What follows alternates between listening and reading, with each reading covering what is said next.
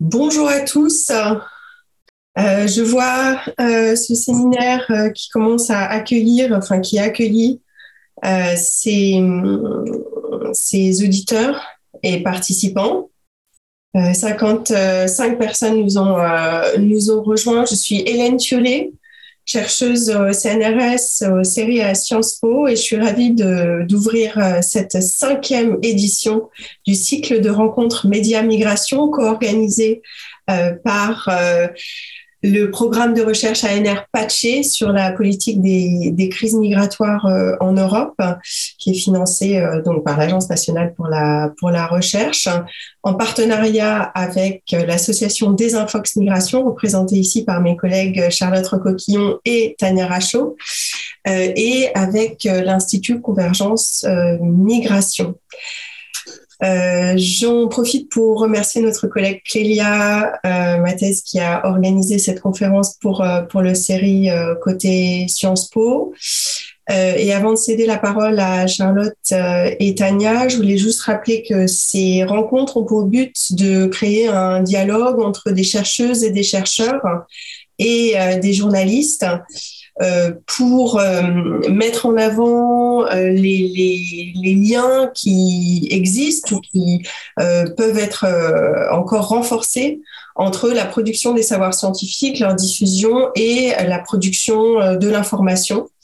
Et donc, on est très heureux d'accueillir aujourd'hui Emmanuel Chasse et Cory Le Guen.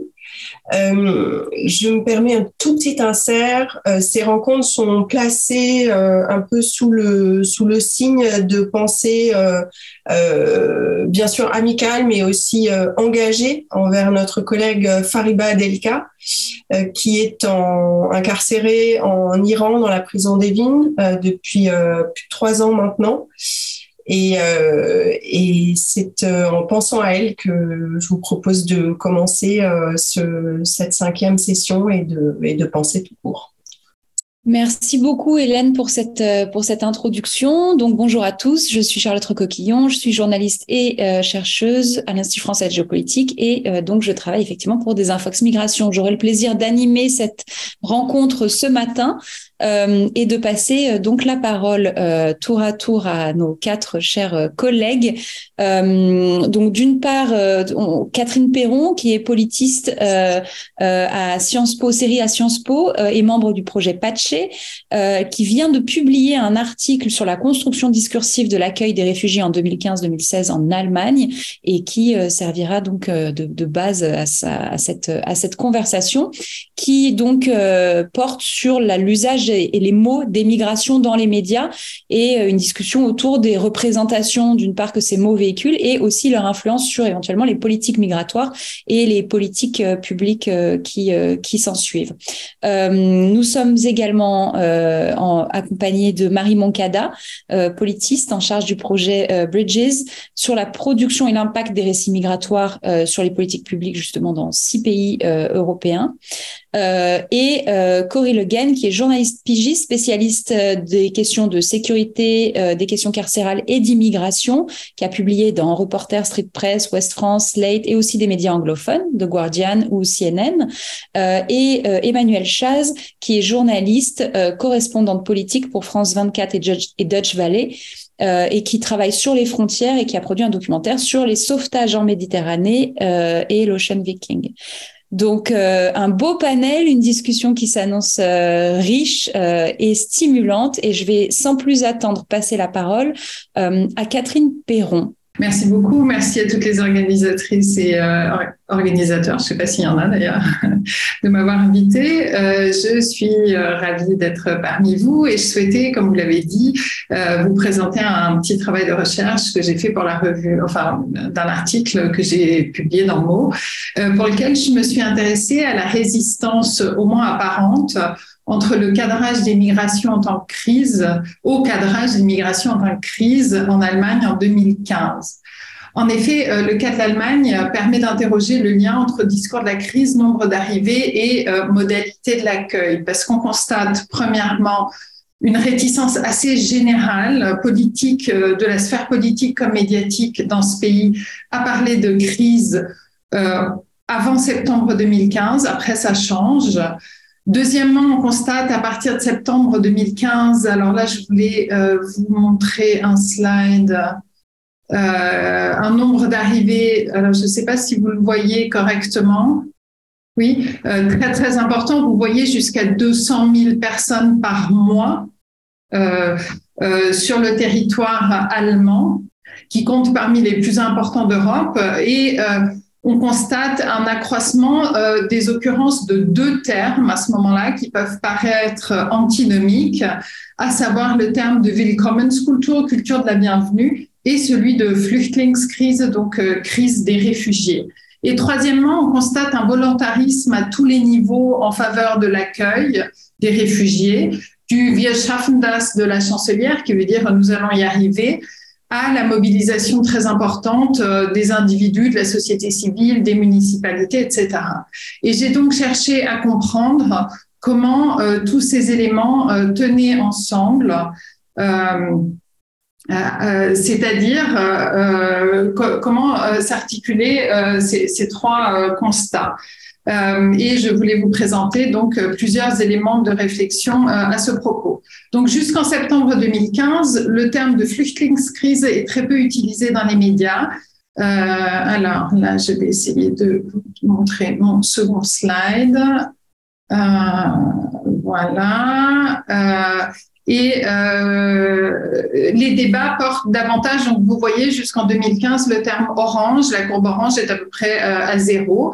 Les débats portent à ce moment-là sur les politiques migratoires et utilisent davantage le terme de Zuwanderung qui veut dire migration euh, et que j'ai pas dans la dans la courbe mais qui est beaucoup plus utilisé. Et ce qui est en jeu à ce moment-là, c'est de repenser les politiques migratoires et d'intégration des étrangers. Jusqu'en septembre 2015, donc le terme de Flüchtlingskrise, crise des réfugiés, et non pas Migrationskrise d'ailleurs, crise migratoire, et donc peu utilisé dans les médias. Et quand il l'est, il renvoie des événements qui ont lieu en dehors de l'Allemagne, sur des sites très variés, euh, que ce soit la frontière, de, enfin disons de la frontière italo-mexicaine, euh, au Bangladesh avec les Rohingyas, à la frontière syro-turque. Euh, et entre ces sites, il n'est pas toujours très facile d'ailleurs de faire le lien. Et ce n'est qu'à partir en fait du mois de septembre que ce terme va également servir à désigner ce qui se passe dans le pays. C'est la présence d'un autre terme, à savoir celui de Willkommenskultur, euh, dont on voit euh, dans le graphe euh, qui, est, qui, est, indiqué en gris, qui frappe à ce moment-là.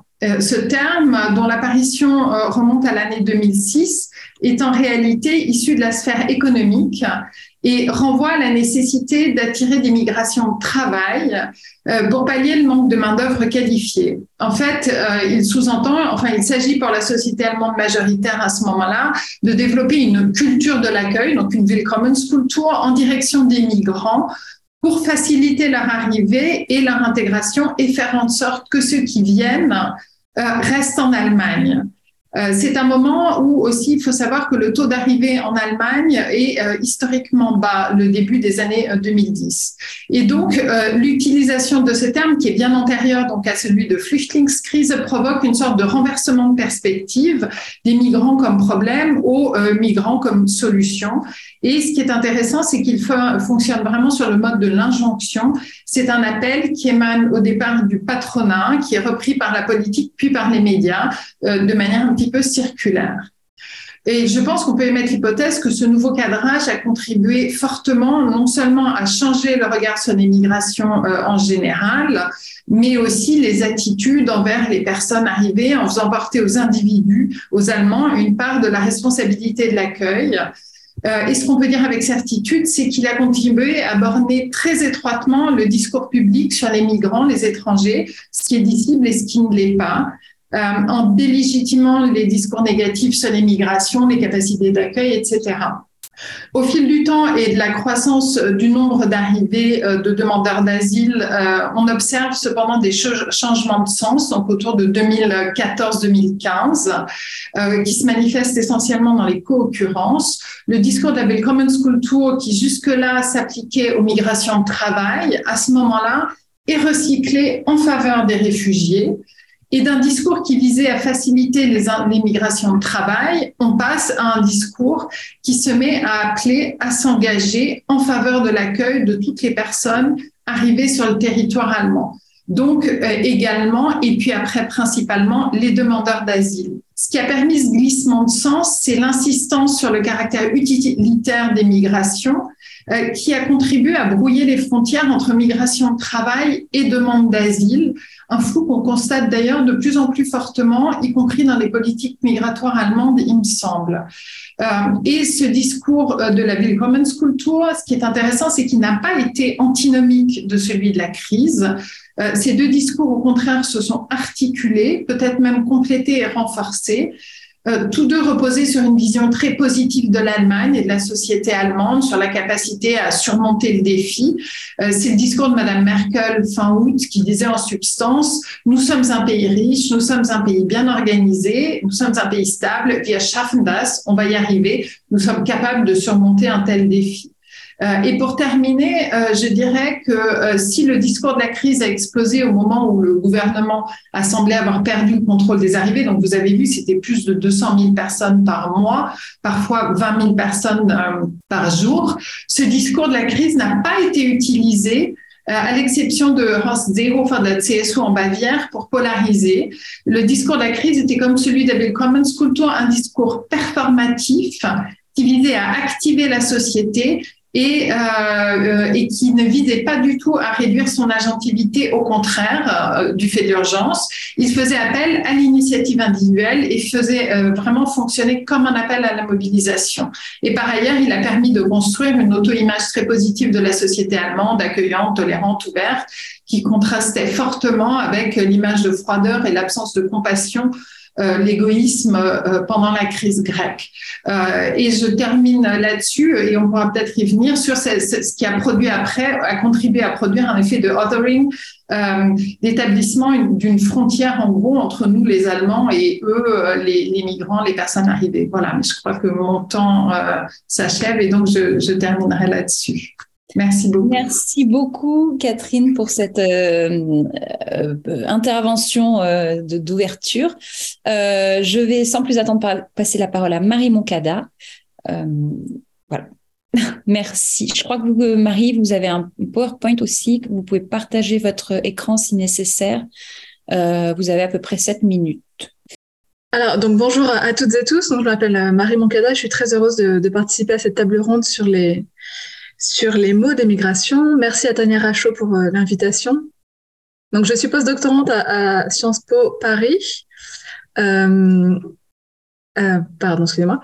Je travaille sur le projet de recherche Bridges, qui est financé par la Commission européenne. C'est un projet H2020. Ce projet a démarré en mars 2021 et prendra fin en février 2024. Il réunit une quarantaine de chercheurs issus de six pays différents. Je vous ai mis mon annonce de plan, je passe rapidement. Euh, ce projet explore la manière dont les récits migratoires sont produits et dans quelle mesure ils contribuent à la polarisation de la société européenne. Le récit est une histoire qui articule dans le temps une intrigue, des personnages archétypaux, héros, gentils, méchants, experts, ainsi qu'une morale finale. En politique, l'intrigue s'apparente au problème et la morale de l'histoire aux solutions à adopter. La, fonction première des récits est ainsi de faciliter la prise de décision politique en facilitant la compréhension d'un événement. Je vous l'ai dit, ce projet porte sur six pays, France, Allemagne, Hongrie, Italie, Espagne, Royaume-Uni. Notre équipe française se compose de trois personnes à Sciences Po Paris, Virginie Guéraudon, Hélène Thiollet et moi-même. Je précise juste que je ne suis pas en charge du projet Bridges, c'est plutôt Virginie Guéraudon et Hélène Thiollet qui sont responsables de, la, de sa direction. Donc, le résultat que je vous présente sont la synthèse d'un rapport qui sera bientôt disponible en ligne sur le site du projet, donc bridges-migration.eu. Et ce rapport compare entre eux la presse écrite, Le Monde et le Figaro notamment, les journaux télévisés de 20 heures de TF1 et France 2 et Twitter. J'ai également conduit dix entretiens auprès de journalistes impliqués dans la couverture de ces trois événements. Euh, trois événements sur lesquels je vais revenir. Donc, les trois événements en question sont les traversées illégales de l'Eurotunnel d'août 2015. Il y a eu un pic médiatique sur des tentatives d'intrusion qui ont été plus importantes qu'à l'habitude. Le deuxième événement, c'est la polémique du Burkini de septembre 2016. Et enfin, le troisième événement, c'est l'attentat de la basilique Notre-Dame à Nice d'octobre 2020. Il s'agissait d'un Tunisien qui était arrivé illégalement en France 48 heures avant de commettre son acte. Son acte. Il était passé par Lampedusa et il a tué à cette occasion trois personnes. Donc maintenant, je vais vous présenter les résultats principaux du rapport. Je vais revenir donc sur les récits qui circulent dans les médias français. Je vais ensuite aborder les discours de haine, euh, euh, pardon, les récits circulant dans les médias français. Je vais ensuite traiter euh, des mots utilisés euh, dans les médias français.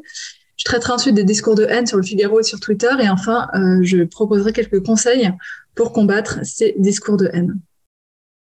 Donc, concernant les récits circulant dans les médias français, tout d'abord, globalement, les, ce que j'ai observé, c'est que les discours négatifs à l'égard des migrants de première, deuxième, de énième génération viennent principalement de la presse écrite et de Twitter, mais non des journaux télévisés.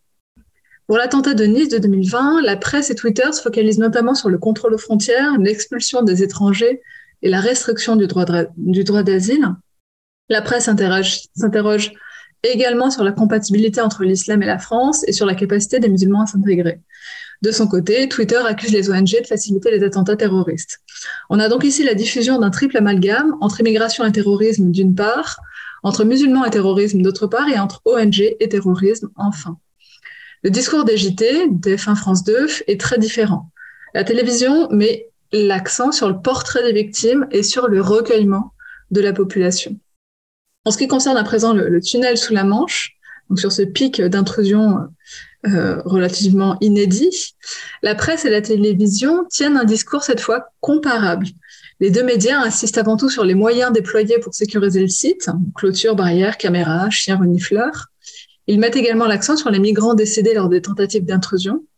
En revanche, et contrairement à l'attentat de Nice, ces décès sont donnés de manière numéraire. On va dire combien il y en a et on va pas s'attarder sur le profil des victimes. Par rapport à la télévision, la presse met davantage l'accent sur les conséquences économiques négatives de ces intrusions et sur les demandes de compensation financière de la part de la ville de Calais et d'Eurotunnel. Eurotunnel étant la société en charge de sécuriser, d'entretenir le site, le tunnel. À l'inverse, la télévision a tendance à se concentrer sur les conditions de vie désastreuses des migrants, notamment dans la jungle de Calais, en termes d'accès à l'eau, à la nourriture et à l'hygiène. Twitter a un discours plutôt, un discours, si on peut dire, relativement neutre, mais cependant, lorsque les tweets sont plus radicaux, ils vont euh, plutôt insister euh, sur la responsabilité de l'État pour gérer ce pic d'intrusion de migrants. Enfin, dernier événement, le Burkini. Euh, pour cet événement, pour cette polémique, les trois médias construisent leur propre discours. La presse établit un lien entre le Burkini et le terrorisme, et cela se retrouve aussi en entretien avec les journalistes qui m'expliquent que cette polémique existe parce que les Français sont un peu échaudés par les attentats terroristes. Twitter, pour sa part, réaffirme sa position anti-migrant. Et enfin, la télévision insiste simplement sur l'existence d'une controverse, à la fois politique et juridique, en présentant les arguments pour et contre, pour et contre de chaque camp. Je rappelle effectivement que la polémique du Burkini avait euh, la particularité de diviser les camps socialistes et, euh, et l'UMP en interne. Pour ces trois événements, les personnes les plus citées par la presse et Twitter sont des hommes politiques, c'est-à-dire des politiciens masculins, la télévision se concentre davantage sur des individus, cette dernière catégorie étant la seule où les femmes peuvent être présentées à égalité avec les hommes. Elles sont autrement écrasées par la présence masculine dans les trois médias. Ce contraste, politicien dans la presse, individu à la télévision, explique sans doute pourquoi la presse française a un regard très politisé sur l'immigration en comparaison aux journaux télévisés. De même, selon un cadre de la direction de l'information à France Télévisions, un positionnement trop marqué de TF1 ou France 2 serait dommageable commercialement et risquerait de diminuer leur audience. Pour ces trois événements, les discours de droite et d'extrême droite sont privilégiés dans tous les médias. En entretien, les journalistes estiment qu'il est normal de traiter le Rassemblement national comme les autres partis. Ils considèrent également que les résultats électoraux de ces partis justifient la diffusion de son discours. Enfin, pour ces trois événements, les utilisateurs de Twitter sont principalement des hommes soutenant Eric Zemmour. On constate ainsi que le discours d'extrême droite est très soutenu médiatiquement. À présent, concernant les mots utilisés, le vocabulaire utilisé pour parler des étrangers et des immigrés, alors les dix journalistes interrogés en entretien ont unanimement déclaré qu'aucune réunion n'avait été organisée au sein de leur journal ou de leur chaîne télévisée pour réfléchir au vocabulaire utilisé pour parler des migrants. Aucun d'entre eux n'a également reçu de formation spécifique sur l'immigration avant l'obtention de leur carte de presse, euh, en dehors de leur propre expérience professionnelle qui les a ensuite formés. seule une seule journaliste euh, a déclaré avoir suivi une formation d'une semaine sur le droit des étrangers après l'obtention de sa carte de presse. Cette formation était au Gesti. Concernant le vocabulaire utilisé à présent, tout d'abord, premièrement, le terme migrant domine largement les trois médias. Ce glissement sémantique en cours depuis 2010-2015, surtout depuis 2015, montre une disparition durable d'autres expressions, telles que sans-papiers, exilés, travailleurs émigrés, boat people. Ces expressions tendance à disparaître. Cette évolution rapide est un marqueur de la vivacité des débats sur l'immigration. Le Figaro parle également de flot, de flux, d'afflux de migrants. Ces trois expressions, flot, flux, afflux, sont largement moins utilisées dans les autres médias. Deuxièmement, d'autres expressions plus anciennes restent cependant d'actualité, comme étranger ou clandestin, ces deux mots étant surtout privilégiés par les médias défavorables à l'immigration, donc Figaro et Twitter. Troisièmement, le jeune âge, euh, le jeune âge des migrants est une spécification qui est très, très régulièrement donnée pour notamment insister sur la problématique des mineurs euh, isolés.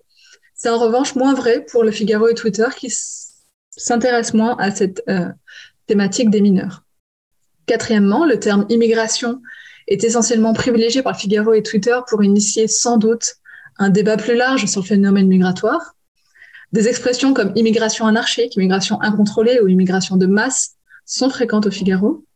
Cinquièmement, le Burkini fait surtout référence aux générations suivantes d'immigrés en utilisant des expressions de type enfants de l'immigration, enfants d'immigrés, jeunes nés de l'immigration, personnes d'origine étrangère, communautés, minorités, etc. Deuxièmement, la crise migratoire est principalement évoquée pour le tunnel sous la Manche. Cela montre qu'il y a effectivement un lien entre euh, phénomène de l'immigration irrégulière et euh, ce terme de crise. Et enfin, septièmement, Twitter est le seul média qui ne fait pratiquement jamais référence aux migrants en tant que personne, comme ou que femme. Euh, il parle davantage de masse. Euh, ils font surtout référence au groupe. Troisièmement, les discours de haine dans le Figaro et sur Twitter. Donc, dans cette étude, la haine envers les immigrés et les musulmans euh, est principalement diffusée par le Figaro et Twitter. Certains termes très contestés sont ainsi utilisés par les deux médias. Je pense au terme de grand remplacement utilisé dans le Figaro, le terme de remigration, c'est-à-dire le fait d'expulser sur plusieurs générations, notamment une immigration non européenne. C'est un terme qui est surtout employé sur Twitter. Et enfin, les notions de français de souche ou d'islamo-gauchisme qui ont été utilisées en entretien par une journaliste du Figaro. La différence entre la haine des musulmans et la haine des migrants n'est pas toujours claire. Et à mes yeux, cette haine peut se diffuser facilement pour trois raisons. La première raison, c'est euh, la, légitimité, institutionnelle des personnes qui portent ce discours de haine au Figaro. Je pense notamment à Yvan Rioufol, qui n'est plus au Figaro maintenant, mais qui, euh, s'exprime beaucoup dans d'autres médias. Alain Finkielkraut, Légion d'honneur, on ne présente plus Finkielkraut. Deuxièmement, la place accordée aux journalistes qui sont moins soutenus institutionnellement dans le Figaro, c'est-à-dire que le Figaro va laisser la place à des journalistes moins expérimentés, plus jeunes, et va leur offrir euh, une place dans les tribunes, dans les articles d'opinion, chose que ne fait pas forcément Le Monde ou Libération notamment. Et ce sont des journalistes, du coup, qui sont, par exemple, pour certains, qui ne sont pas euh, passés par la case reportage, qui ont, encore une fois, moins d'expérience, et ce, cette nouvelle ligne éditoriale du Figaro est, euh, contestée en interne et a fait l'objet de témoignages anonymes de la part de journalistes du Figaro. Et enfin, troisièmement, évidemment, la facilité de communiquer des propos violents et non modérés sur Twitter, et notamment pas tant les tweets qui, je pense, sont mieux modérés au niveau de l'algorithme, mais euh, les commentaires au sein de ces tweets, euh, où sont présents énormément d'appels au meurtre. J'en ai pour les trois événements. Des parallèles entre immigrés, animaux, maladies, j'en ai pour les trois événements aussi. Ces commentaires ne sont pas modérés. Quelques conseils enfin pour combattre ces discours de haine. Donc, au regard des résultats euh, du rapport, je propose sept euh, euh, suggestions pour atténuer la violence de ces discours de haine. tout d'abord, d'après les entretiens, premièrement, il semblerait que les minorités ethniques soient peu représentées dans la presse française. J'encourage ainsi peut-être une rédaction plus mixte qui pourrait contribuer à réduire le niveau de haine envers les immigrés et les musulmans. Deuxièmement, le cyberharcèlement envers les journalistes provient à la fois de l'extrême droite, de l'extrême gauche et du parti d'Emmanuel Macron. En revanche, les menaces physiques qui accompagnent ce harcèlement viennent essentiellement de l'extrême droite. En ce sens, contrôler le cyberharcèlement de l'extrême droite, potentiellement plus intimidant, pourrait éventuellement contribuer à diffuser plus largement des discours bienveillants à l'égard des immigrés et des musulmans. Troisièmement, les discours de haine étant interdits en France, certains articles du Figaro, je pense, devraient être lus par des avocats pour vérifier leur légalité, notamment les articles d'opinion. Quatrièmement, Twitter devrait améliorer son algorithme de détection des discours de haine, notamment dans les commentaires des tweets. Il devrait également augmenter euh, sa masse salariale sur la modération, mais on a compris que ça ne va pas dans ce sens-là, a priori. Cinquièmement, cinquièmement pardon, le discours de haine étant principalement porté par des hommes dans Figaro et sur Twitter, les femmes devraient pouvoir s'exprimer davantage dans ces deux médias, à la fois articles d'opinion, interviews et éditos. Par extension, les femmes devraient être davantage citées par la presse. Sixièmement, étant donné que les trois, les, trois médias pardon, favorisent les hommes politiques de droite et d'extrême droite, il serait préférable d'équilibrer cette représentation en encourageant la présence de politiciens femmes de gauche et d'extrême gauche. Et enfin, septièmement, la voix des migrants, évidemment de première, deuxième, énième génération, est pratiquement absente pour l'ensemble des médias et devrait être encouragée. Voilà, je vous remercie. Merci beaucoup euh, Marie pour cette euh, pour cette présentation vraiment euh, très intéressante et qui lance plein de pistes justement de discussion et, même de travail à plus long terme hein, pour des infox migration sur les bonnes pratiques là c'est c'est intéressant de terminer cette intervention avec des recommandations mais je vais peut-être passer tout de suite la parole à Emmanuel Chaz qui va du coup réagir peut-être sur ce que vous venez d'entendre. Merci Charlotte, merci Marie aussi pour votre intervention. Euh, alors, en tant que journaliste, j'ai commencé à parler des questions migratoires en 2015, à l'été 2015 pour être plus précise. Euh, je veux dire que j'habite à Berlin et j'ai réalisé à l'époque un reportage pour Libération sur l'accueil en Allemagne euh, des réfugiés, des demandeurs d'asile qui sont arrivés à ce moment. Je m'intéresse particulièrement aux frontières européennes et euh, j'ai suivi dans le cadre de mes reportages, mais aussi euh, à titre personnel parce que j'étais curieuse de savoir d'où les personnes qui arrivaient en Allemagne venaient. J'ai suivi les routes migratoires finalement en sens en commençant de Berlin, puis en allant à Lesbos, à Calais, à Malte, etc. Euh, en 2020, j'ai passé euh, près de deux mois avec les équipes d'SOS Méditerranée. Euh, c'était en pleine pandémie, donc c'était à la fois à bord de l'Ocean Viking et en quarantaine, à bord du navire et en Sicile. Et j'ai pu documenter un naufrage qui a causé la mort de plus de 130 personnes en Méditerranée centrale. Et en étant la seule journaliste à bord, ce naufrage, bah, finalement, il a pu être documenté.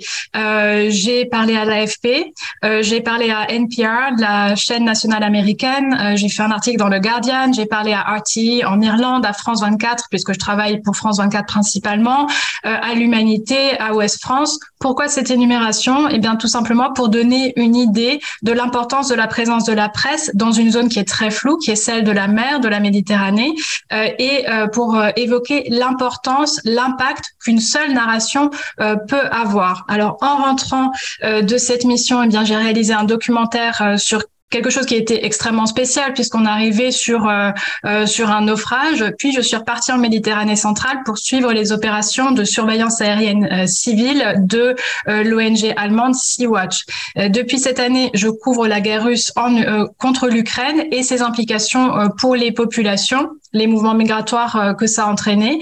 Je rappelle qu'il y a plus d'un Ukrainien sur quatre qui est réfugié ou déplacé euh, interne. J'ai aussi documenté les crimes de guerre, notamment dans les régions qui ont été récemment euh, libérées. Et tout au long de ces reportages, ce qui est apparu extrêmement clairement, c'est le besoin de s'éduquer, de se former à son sujet, car on parle de manquement au droit international, de noyades, d'interceptions illégales en Méditerranée centrale, par exemple par les gardes-côtes libyens et de sauvetage qui, eux, sont réalisés par des marins sauveteurs, euh, des marins sauveteurs qui, eux, opèrent en toute légalité et qui font un travail qui, de fait, euh, incombe normalement aux États euh, côtiers. Donc, pour parler de tout ça, il faut se former au vocabulaire employé, au cadre euh, juridique. Euh, Marie Moncada, vous évoquiez une relecture par les juristes.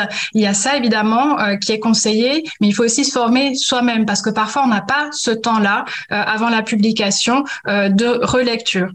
Alors, la façon dont on va parler de cette migration, elle est cruciale. C'est elle qui va permettre aux gens euh, de se faire une idée de ce qui se passe sur un terrain qu'ils ne connaissent pas personnellement, sur lequel ils ne vont peut-être jamais aller. Alors, évidemment, la façon euh, dont on va raconter euh, quelque chose, dont on va raconter ce qu'on voit, ça va dépendre de son propre bagage culturel, de son propre bagage sociologique. Et ce discours, il va façonner la perception euh, des gens. Donc c'est une responsabilité euh, qui est immense. Il faut faire attention à ne pas tomber euh, dans des clichés, dans des dans des éléments de langage qu'on peut être tenté d'utiliser pour aller vite parce que c'est ce qu'on a lu ailleurs, etc., etc. Alors, pourquoi c'est important? Parce que ça influence réellement euh, les gens. Ça peut influencer également le discours politique, puisque ça peut être repris. Ou alors, à l'inverse, on va reprendre des éléments de langage qui vont être initialement utilisés par un groupe politique qui aura un agenda très précis euh, sur la migration. Donc, finalement, c'est les destins de millions de gens qui vont être influencés par la façon dont les propos sont tenus euh, dans la presse. Les mots ont véritablement un sens. on il y a des choses qui vont être publiées, par exemple, dans les tabloïds euh, anglais qui, qui n'y vont pas de main morte quand ils parlent euh, des, personnes en situation de migration. On va parler de crise des migrants. Flüchtlingskrise, ici en Allemagne, les migrants ne sont pas en crise. On parle de crise humanitaire, euh, de vagues de migrants.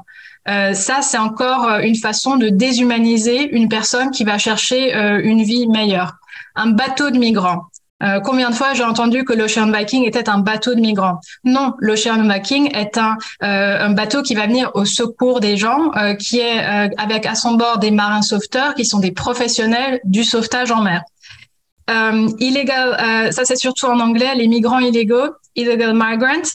Personne n'est illégal. Le droit d'asile est un droit de l'homme, c'est un droit fondamental. Il est reconnu par la Déclaration universelle des droits de l'homme. Il est aussi euh, reconnu par l'Union euh, européenne, par la Charte des droits fondamentaux de l'Union européenne et par la Convention euh, de Genève. Marie Moncada, vous parliez également d'amalgame. ça aussi, ça me parle parce que souvent dans les médias, on va voir, on va comparer les, les ONG, l'action des ONG à quelque chose qui va être illégal. Euh, de fait, souvent, elles réalisent euh, le travail euh, qui incombe aux États et que les États ne font pas. souvent, dans la presse, on va, dans certaines, dans certaines publications, il va y avoir cet amalgame entre migrants et terroristes. J'aimerais revenir aussi sur ce qu'on avait dit au départ sur la School Tour, Wirtschaffen das, le discours d'Angela Merkel. Attention là encore à la perception. Angela Merkel n'a pas ouvert des frontières qui n'étaient pas fermées. Elle est partie du principe qu'il fallait répondre à une urgence, euh, à une situation immédiate, mais je pense qu'elle est aussi partie d'un principe qui était celui que les autres États européens euh, allaient se solidariser avec l'Allemagne, ce qu'ils n'ont pas forcément fait. Alors, au gré euh, des événements dont on va parler, on va voir que la réponse euh, du, public, la réponse des populations euh, va changer. La compassion, elle va s'orienter sur différents groupes de personnes.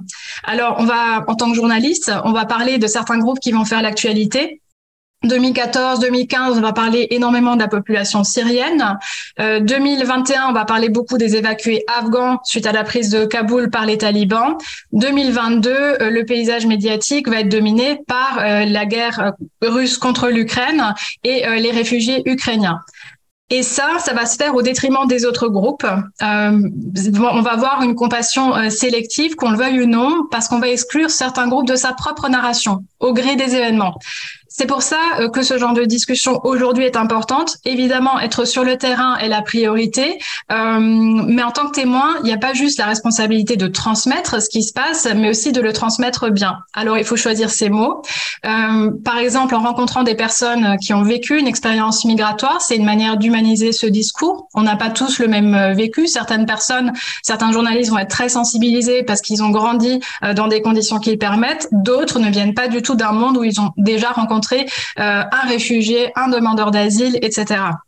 Il faut rappeler euh, qu'on parle de situation de crise humanitaire par exemple, l'an dernier, à la frontière entre la Pologne et la Biélorussie, il y avait une zone de non-droit, euh, une forêt dans, la, dans laquelle les gens euh, euh, mouraient de froid, de faim, mangeaient des feuilles, et une zone où en fait on ne pouvait même pas accéder en tant que journaliste ou même observateur internationaux. Donc il faut rappeler qu'on parle de crise humanitaire, pas de crise migratoire. il faut rappeler aussi la légalité de la démarche d'une demande d'asile. une personne n'est pas en tort lorsqu'elle essaye bah, finalement d'améliorer sa vie en quittant une situation euh, de crise.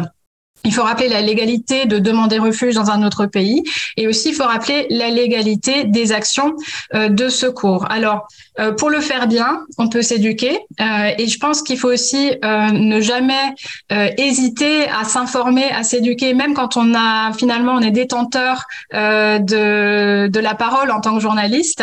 on peut toujours apprendre plus. Moi, j'ai énormément lu, je me suis énormément documentée en 2020 parce que j'ai aussi reconnu mes propres limites.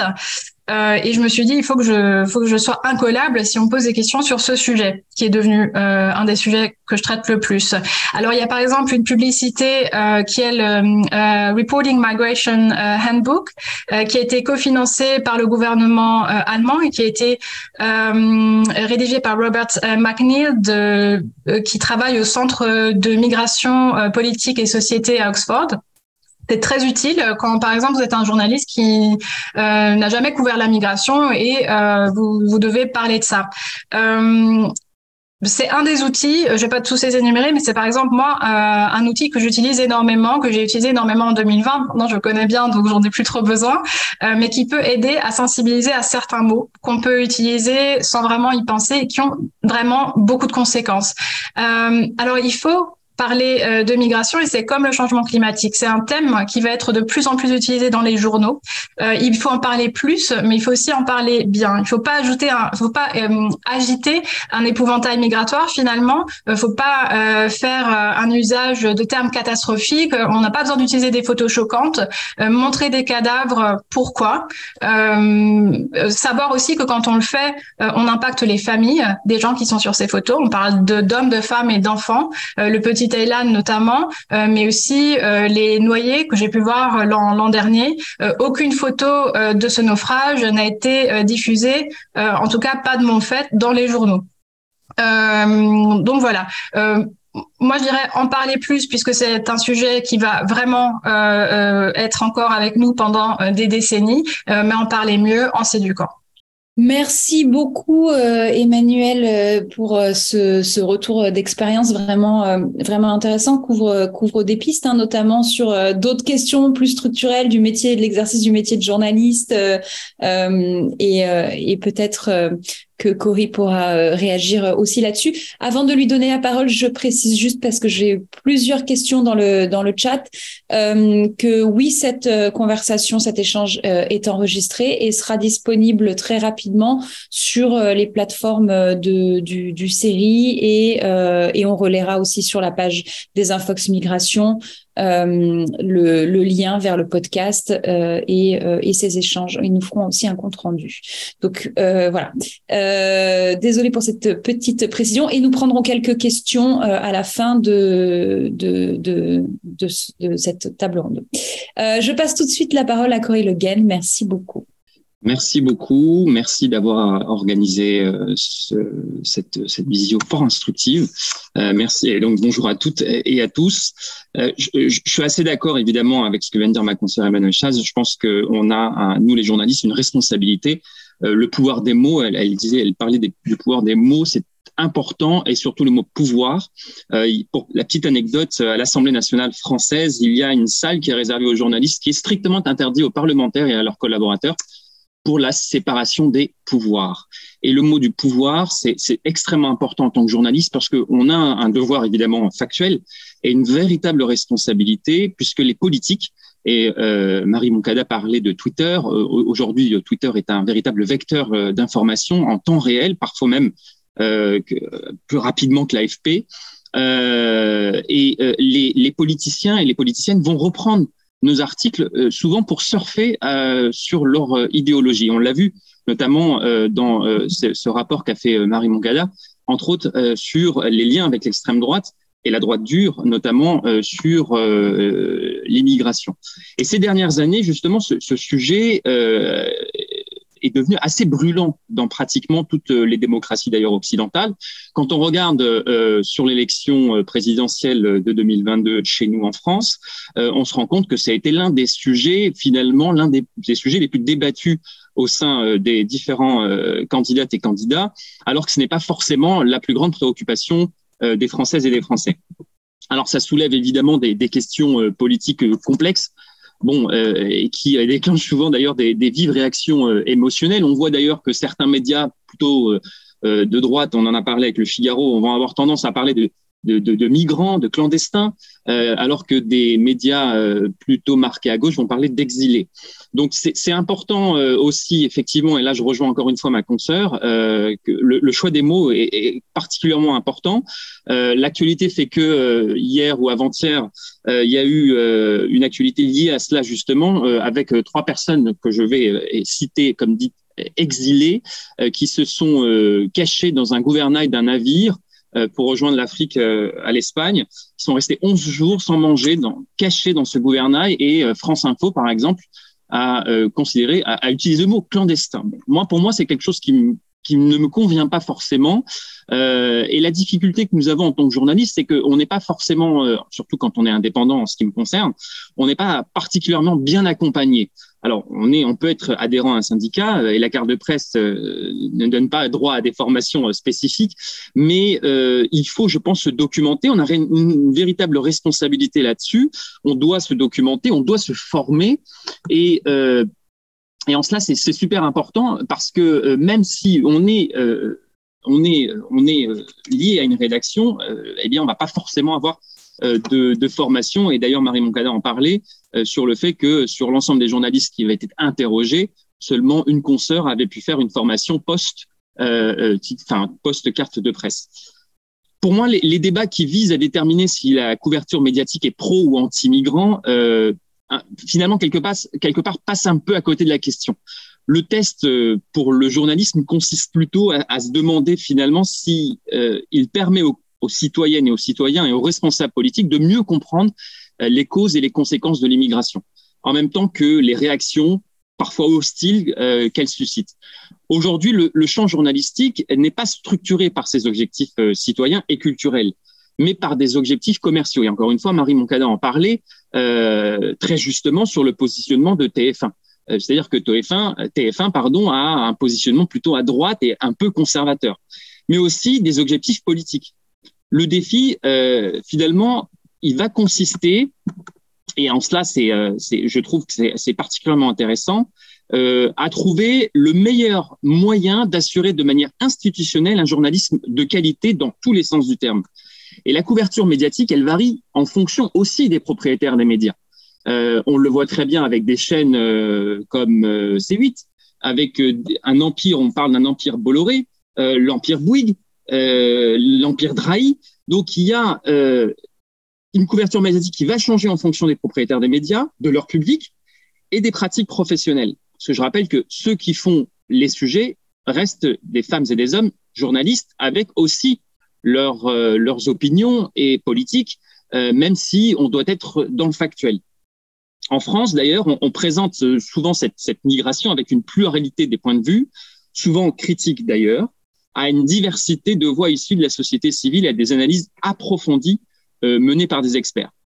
Euh, cependant, bah, il y a toujours une place, évidemment, pour l'amélioration. Et on va voir qu'en fonction des chaînes, le traitement euh, de l'immigration, de la crise migratoire, des exilés, va avoir soit la forme de polémique, de polémique, pardon, comme sur CNews, ou va être beaucoup plus approfondi, comme sur des chaînes comme Arte, avec ou, ou, par exemple sur France 5 avec euh, des, des, des, magazines ou des émissions bien spécifiques. On va avoir le temps de parler. Sur les journalistes, parce que comme d'autres professions euh, finalement liées à la culture, euh, les, les, journalistes, euh, eh bien, on, on, va travailler avec un ensemble de contraintes institutionnelles quand on est euh, lié à une rédaction. Et j'ai envie de dire que tout savoir est construit et tout savoir se construit. Dans la plupart des, rédactions, l'immigration n'est pas une rubrique plus spécialisée que dans la plupart des autres il y a effectivement quelques journalistes qui vont être chargés euh, spécialement, mais non exclusivement, aux questions liées à l'émigration. Et c'est d'ailleurs le bilan que faisait Marie Moncada sur euh, les journalistes qu'elle a pu interroger. La grande partie euh, des, journalistes finissent par traiter d'autres sujets. Et c'est là qu'on voit qu'il n'y a pas une expertise propre à, cette, immigration ou aux exilés, mais vraiment une pluridiscipline, enfin, pluridiscipline des journalistes sur la thématique. Euh, et moi, comme ma consoeur finalement, Emmanuel Chaz, je me suis beaucoup documenté personnellement. J'ai fait aussi beaucoup de, on fait beaucoup de recherches. On, va interroger évidemment des gens qui sont des actrices et des acteurs et qui viennent en, aide aussi à, ces personnes exilées pour comprendre euh, d'où viennent les flux, d'où vient, euh, les, quelles sont les problématiques euh, vis-à-vis de ça et les, problématiques aussi d'accueil. Et euh, j'ai envie de dire que l'immigration euh, comme sujet, elle présente un certain nombre d'avantages par rapport à d'autres contenus d'information possibles, parce que euh, on va voir que, et je le disais juste avant, qu'en fonction de la rédaction, en fonction du média, un même sujet pourra être approfondi ou traité de façon polémique et simpliste. On l'a très bien vu avec l'Ocean Viking. Enfin, ça a été, euh, ça a été, euh, ça a été l'exemple, enfin journalistiquement j'entends, hein, c'est l'exemple parfait de euh, soit on parle de polémique ou soit on va parler de évidemment il fallait les aider parce qu'il y avait un danger ou alors mais qu'est-ce qu'ils ont à faire là etc et on voit de toute façon quand ils ont été accueillis et le traitement médiatique euh, euh, qui a été fait aussi quand ils ont été accueillis au port de Toulon et sur la presqu'île de Gien, on voit que bah, les parlementaires qui ont le droit d'utiliser euh, depuis la loi 2000 leur droit de contrôle sur les lieux de privation de liberté, puisqu'ils étaient quand ils sont arrivés sur la presqu'île de Gien dans un équivalent de centre de rétention administratif. Et on a vu effectivement les médias se précipiter euh, en étant simple observateur de euh, ces visites-là et de ne pas pouvoir faire finalement d'analyse plus approfondie. Il y a aussi moi quelque chose qui m'a choqué euh, en tant que, que journaliste, euh, c'est euh, parce que je, je m'occupe beaucoup de ces questions liées euh, finalement à, à l'incarcération, et souvent on entend la droite et l'extrême droite parler de lien, de faire un lien entre l'immigration et la délinquance. Alors je vous rassure tout de suite, ça n'existe pas. Donc, ça va être très simple. Euh, et le chef de l'État, d'ailleurs, Emmanuel Macron, en a parlé euh, fin octobre et ça a été repris dans, dans un long entretien du Monde euh, par Gérald Darmanin, euh, qui, et je cite, dit mais ce serait aussi absurde de ne pas voir une petite partie des étrangers euh, être responsables d'une grande partie des actes de délinquance. Il y a euh, 7% d'étrangers dans la population, ils représentent 19% des actes de délinquance. Alors là, sur Twitter, sur les médias euh, plutôt favorables à la droite dure et à l'extrême droite, ça a été un déferlement incroyable. Euh, Sauf que ils font un lien euh, entre immigration et délinquance, mais la délinquance n'est pas la criminalité. On peut tout à fait être interpellé parce que la police structurellement va cibler une certaine catégorie de la population, notamment euh, exilés, mais à la fin, je rappelle que selon les chiffres du ministère de la Justice, c'est 84% des gens euh, qui sont condamnés sont de nationalité française. Donc il n'y a pas véritablement de lien, et quand on regarde bien les chiffres, la délinquance euh, concerne principalement des Françaises et des Français. Et euh, ça, ça, ça, nécessite finalement, et moi, j'ai pas pu le faire, j'ai pas pu faire un sujet, j'ai pas pu vendre un sujet. Vous voyez, c'est là qu'on voit les limites aussi du journalisme indépendant, c'est que je n'ai pas pu vendre de sujet pour expliquer euh, en profondeur cette non-théorie qui consisterait à, à, à dire qu'il y a un lien euh, factuel entre la délinquance euh, et l'immigration, voire entre les personnes incarcérées, euh, qui représentent effectivement 25% euh, des personnes incarcérées représentent des étrangers, et le fait que justement ils soient étrangers ou étrangers.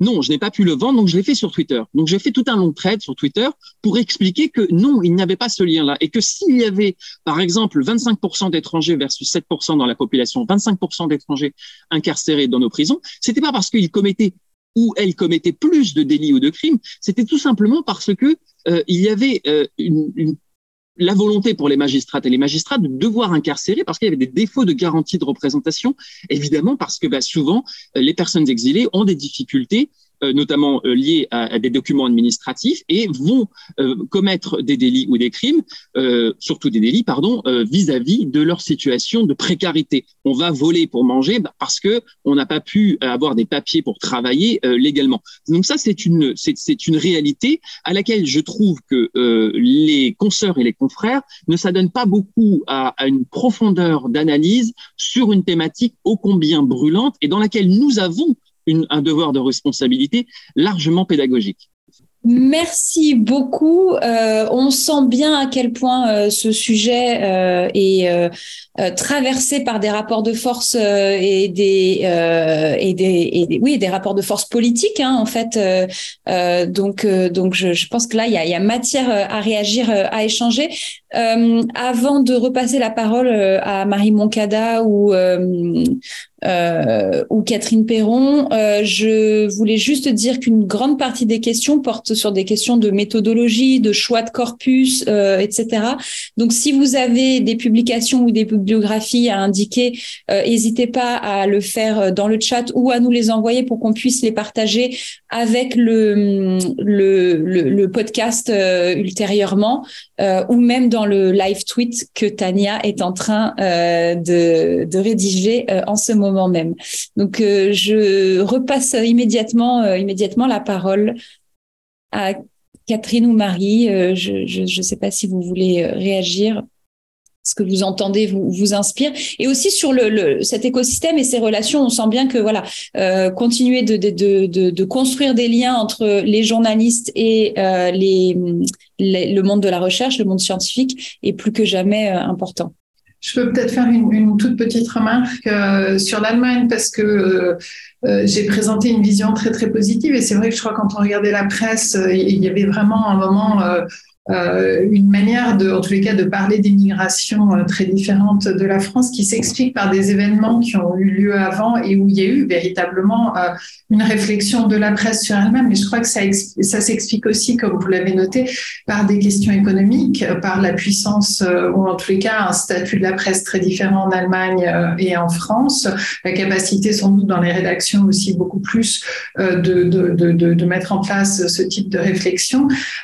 Mais à la fin, il y a une étude extrêmement intéressante et très très fouillée sur euh, cette période, le traitement dans la presse allemande de euh, cette période, qui est l'étude de Haller, qui a été faite par la haute, commandée par la Haute Stiftung, je pourrais mettre le lien tout à l'heure, et qui, parce que euh, ce qui s'est passé, c'est qu'après, il y a eu un désajustement finalement entre la manière dont la presse a rendu compte de ce qui se passait et la situation d'urgence véritable qui a mené à l'apparition de termes comme Lugenpresse qui datait du national-socialisme, un très très grand défi aussi. Et on en observant euh, plus précisément, on s'est rendu compte que la presse en Allemagne s'est complètement fait le relais des politiques et euh, a complètement omis à la fois de parler des gens sur le terrain, des Allemands ou des personnes qui accueillaient et de la détresse dans laquelle ils étaient, enfin de la capacité de, de, ce qui se passait véritablement.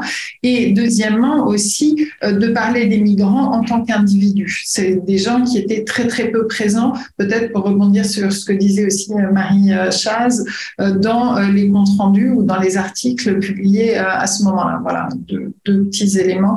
Je reviens pas sur les termes, je crois que c'est trop long et je préfère laisser la parole aux autres. Alors moi, du coup, sur les, questions qui, ont été, qui me sont directement adressées, J'essaie d'y répondre par écrit lorsque j'avais le temps. Pour les questions de littérature, de sources de référence, j'ai pas trop de réponses à donner parce que c'est des questions qui sont un peu euh, éloignée de mon sujet. Mais, je répondrai surtout à, Elisa euh, sur ma méthode de travail et sur effectivement le fait que je, mélange articles d'opinion, édito et puis articles de reportage euh, plus standard. Euh, donc, euh, euh, donc je précise toujours dans le rapport, la, méthode euh, globale de mon rapport est très très très détaillée, mais malheureusement il n'est pas encore en ligne, mais vous aurez le détail lorsqu'il sera publié. Il sera publié en anglais par contre. effectivement pour la télé, je n'utilise que les journaux télévisés de 20 heures. Je ne travaille pas sur les chaînes d'information en continu. lorsque je fais des euh, lorsque j'analyse les récits des différents articles de presse, je, fais toujours la différence entre euh, des, articles de reportage classiques et des articles d'opinion, des éditos ou des, interviews. Donc, en général, euh, mes rapports, mes résultats sont plus détaillés et plus, nuancés que ce que je vous ai dit oralement. Voilà, donc ça, effectivement, la différence de travail entre les journalistes et les éditorialistes ou les personnes à l'origine des, articles d'opinion est toujours euh, précisée euh, au niveau du format. Et euh, par ailleurs, un petit point, j'en profite pour euh, préciser que sur mes, lorsque j'ai collecté mes articles de presse, en tout cas, j'ai travaillé par euh, occurrence de recherche. Et globalement, pour mes trois événements, j'ai toujours beaucoup plus d'articles d'opinion de la part du Figaro que de la part des autres euh, journaux, des autres titres sur lesquels je travaille. Donc, c'est pas forcément que Le Monde. Hein. J'avais aussi euh, euh, La Voix du Nord, Nice Matin, etc. Donc, le, Figaro, quand même, se démarque beaucoup par, par la violence de ses, de ses propos. merci. Merci beaucoup. Euh, je mentionne une question aussi du, un petit peu plus tôt dans le, dans le chat. Euh, merci donc pour ces interventions passionnantes. Est-ce que des études similaires sur des médias par rapport à la question migratoire ont été menées dans d'autres pays occidentaux, notamment dans l'anglosphère, entre guillemets, Australie, Canada, États-Unis par exemple? Euh, Je sais que dans le cas australien, l'affaire Tampa en 2001 et l'instauration de la politique de Turn Back the Boats et la Pacific Solution, euh, camp de détention aux îles euh, Noru et Manus a enclenché un débat concernant la diabolisation des immigrés euh, et demandeurs d'asile. Euh, donc voilà, ça c'est une, une des questions qui, qui vous est posée.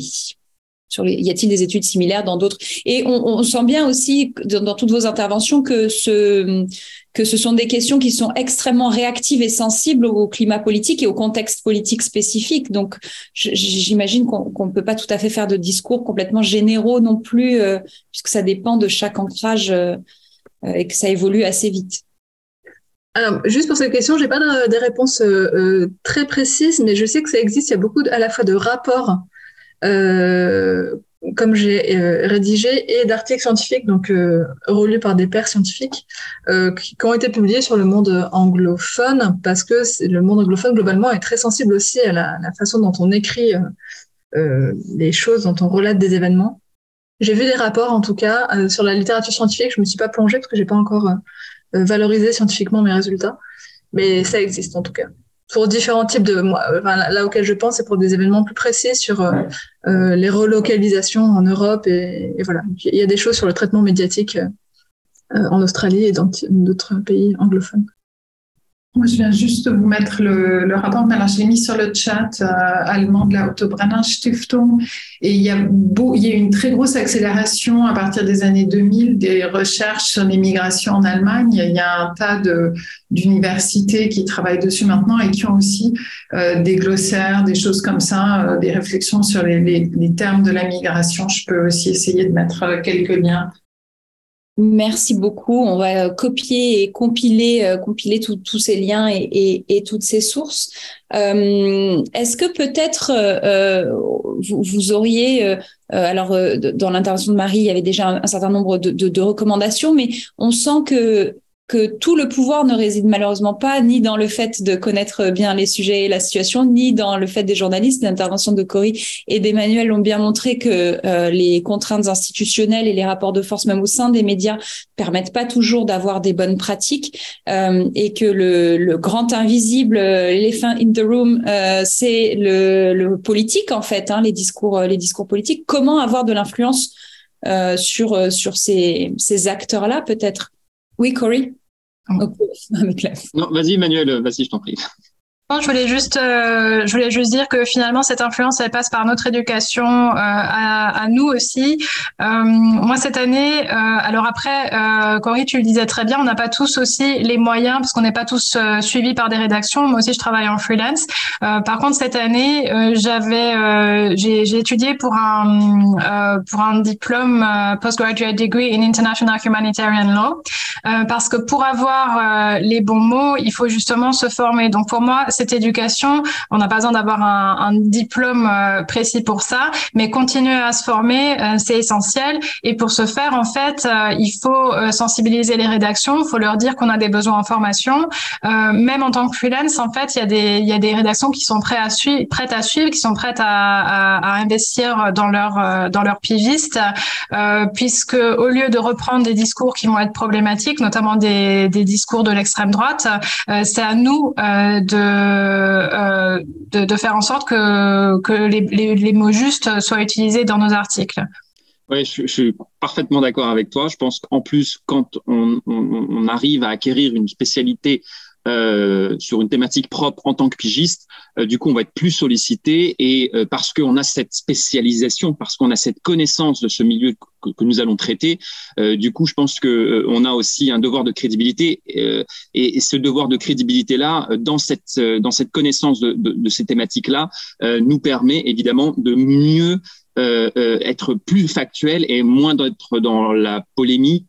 Euh, j'ai bien j'ai bien compris hein, que, que avec Marie Moncada qu'il fallait pas travailler au Figaro, mais mais euh, c'est pas de toute façon j'ai jamais pigé pour eux, mais mais euh, mais mais c'est vrai qu'effectivement et vous aviez raison Marie dans ce sens, c'est-à-dire que pardon Marie Moncada, c'est vrai qu'il y a ce côté où on va être plus dans la polémique avec des éditorialistes. Et je rappelle que les éditorialistes donnent leur avis, ce qui n'est pas le cas des journalistes nous devons être factuels.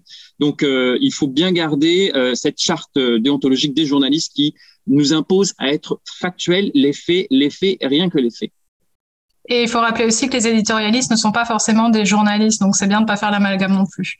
Oui, merci beaucoup pour ce rappel qui effectivement est de l'éducation aux médias d'une manière générale et qui est aussi utile puisque euh, euh, finalement éduquer aussi euh, entre guillemets le, le, le, public à repérer euh, peut-être justement les, les les, les, alertes qui, qui peuvent être, être des signaux. Je vois que la, la Catherine Perron euh, a demandé la parole.